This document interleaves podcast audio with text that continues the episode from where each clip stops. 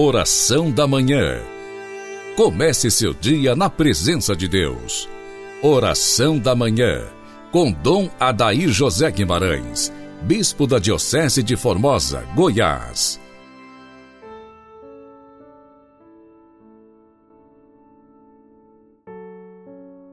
Cristo ressuscitado passou pela dor da cruz e das tentações Amado ouvinte do programa Oração da Manhã, Deus abençoa seu domingo e de toda a sua família.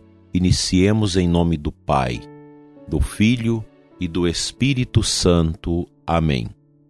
Santo Afonso, na sua meditação de hoje, ele cita Mateus 4:1.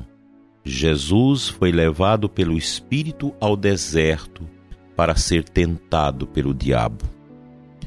Diz ele: Meu irmão, se o Senhor permite que sejas tentado, não desanimes, porquanto vê nisso um sinal de que ele te ama e te quer fazer mais semelhante a Jesus, que, como refere o Evangelho de hoje, foi também tentado.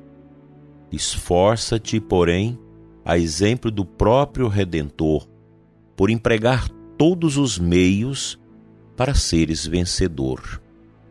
Especialmente, refreia as tuas pequenas paixões desordenadas, mortificando-as pela penitência e recorre sempre a Deus pela oração contínua.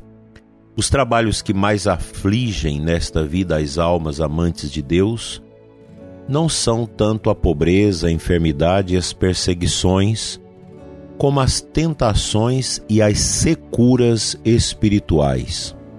Quando a alma goza da amorosa presença de Deus, todas as tribulações, em vez de a afligirem, mais a consolam, fornecendo-lhe a ocasião para oferecer a Deus algum penhor de seu amor mas ver-se pela tentação em perigo de perder a graça divina e temer na secura que já a perdeu, é isso uma pena demasiado amarga para quem ama deveras a Deus. Observemos, portanto, que é esta a sorte comum das almas santas.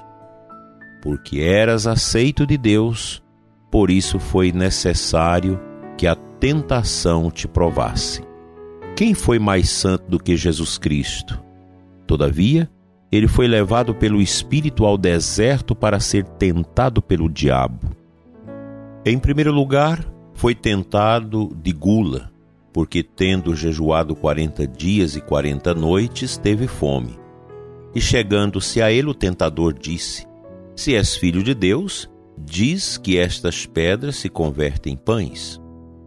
Depois foi tentado de presunção, porque o diabo o transportou à cidade santa e o pôs sob o pináculo do templo e lhe disse: Se és filho de Deus, lança-te daqui abaixo, porque está escrito: Recomendou-te aos seus anjos, e eles te levarão nas palmas das mãos, a fim de que nem sequer tropeces numa pedra.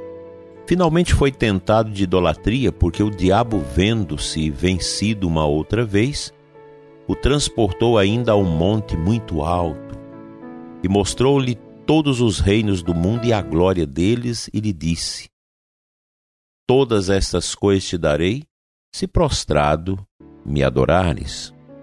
Uma alma, pois, se ver tentada, não deve ainda temer como se já tivesse caído no desagrado de Deus, que a quer tornar mais semelhante a seu filho unigênito e dar-lhe ocasião para adquirir grandes méritos para o céu. Cada vitória é uma nova coroa, diz São Bernardo. Os meios de que nos devemos servir para vencer as tentações são os mesmos que nosso Divino Redentor nos ensina com seu exemplo no Evangelho de hoje. Jesus jejuou 40 dias. Para vencermos todas as tentações, e em particular a dos sentidos, é mistério que nós também, especialmente nesse tempo de quaresma, mortifiquemos a carne pelo jejum, pela penitência e pelo recolhimento, e que ao mesmo tempo avigoremos o espírito com meditações e orações, porque não só de pão vive o homem, mas de toda palavra que sai da boca de Deus. Não tentarás ao Senhor teu Deus. Para vencermos as tentações, ensina-nos Santo Afonso. Devemos, em segundo lugar, evitar as ocasiões de pecado. Aqueles que se expõem voluntariamente aos perigos e não pretendem cair, tentam Deus para fazer milagres. A custódia dos anjos, diz São Bernardo, é prometida a quem caminha nos caminhos de Deus, e não àquele que se expõe voluntariamente ao perigo de cair num abismo. Vate Satanás. Finalmente, o terceiro meio para sairmos vencedores consiste em expulsarmos o demônio inteiramente de nossa alma e em estarmos resolvidos a adorar a Deus nosso Senhor e servi-lo a Ele somente. Ó quantos há que não cuidam em refrear as suas paixões nascentes e que imaginam poder servir a dois senhores mas depois do primeiro assalto mais forte de qualquer tentação, acabam por cair e perder-se eternamente. É muito triste essa realidade, dileto ouvinte, e nós precisamos, com Jesus no deserto, vencer as tentações, porque Deus quer escolher as almas para amá-lo e adorá-lo na pureza e na santidade. Vamos a um trechinho da Sagrada Escritura de hoje.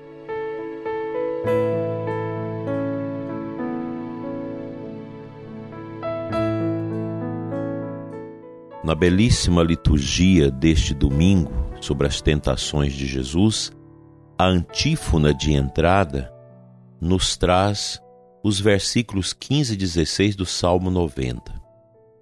Quando meu servo chamar, hei de atendê-lo. Estarei com ele na tribulação. Hei de livrá-lo e glorificá-lo e lhe darei longos dias. Diante do que Santo Afonso nos ensina acerca das tentações e como evitá-las, nós precisamos cultivar no coração essa humildade do crente que nos apuros clama por Deus. É preciso pedir, é preciso clamar, é preciso solicitar a graça e a presença de Deus na nossa vida para que possamos viver a integridade da nossa fé e desta forma deletarmos do nosso caminho as tentações não zelar das tentações, não ficar encebando as tentações, mas refutá-las com toda a força de Cristo em nossas vidas, para que sejamos realmente luzes de Jesus neste mundo carregado em trevas. Como servos de Deus, como filhos e filhas do Deus amado, no qual nós fomos mergulhados pelo nosso batismo, e a quaresma é esse tempo também batismal, de preparação para o batismo dos catecúmenos e da nossa renovação batismal na Páscoa, somos chamados a fazer estas faxinas espirituais na nossa vida, nos libertando de nós mesmos e das tentações que o inimigo vai semeando no nosso caminho para tirar a nossa fé, a nossa esperança e a nossa caridade. Todas as injustiças e misérias deste mundo são decorrentes do pecado, promanam do egoísmo das pessoas que não têm amor nem justiça para com o próximo. A Quaresma deve abrir os nossos corações ao bem, à caridade, à solidariedade, à fraternidade para com todos, a começar pela nossa família. Sem a tentação, sem nenhuma consignação da nossa vida pessoal ao mal, nós vamos nos tornar verdadeiras luzes de Cristo neste mundo e o bem crescerá. porque este não vai adiante quando os bons se deixam levar e se tornar extorquidos pelas tentações do mal. Vamos à nossa oração.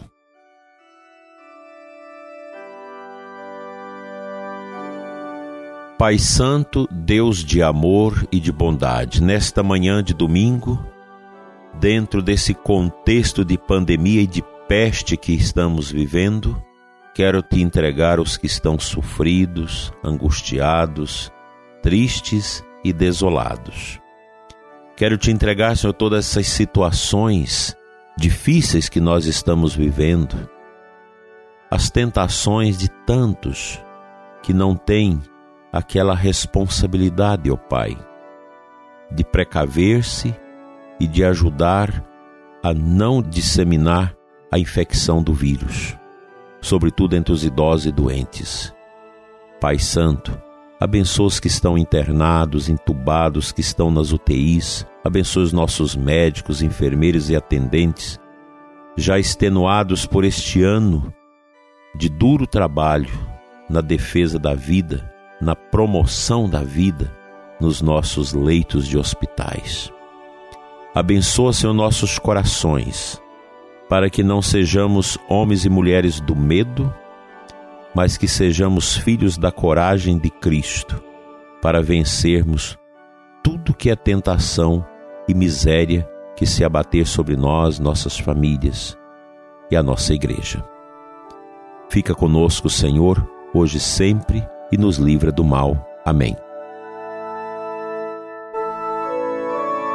Pela intercessão da bem-aventurada Virgem Maria e de São José, cujo ano nós estamos celebrando, venha sobre você, prezado ouvinte, sobre a sua família, sobre a sua paróquia, sobre a sua comunidade, sobre os nossos sacerdotes, diáconos e religiosos, a bênção de Deus Todo-Poderoso, Pai, Filho e Espírito Santo. Amém.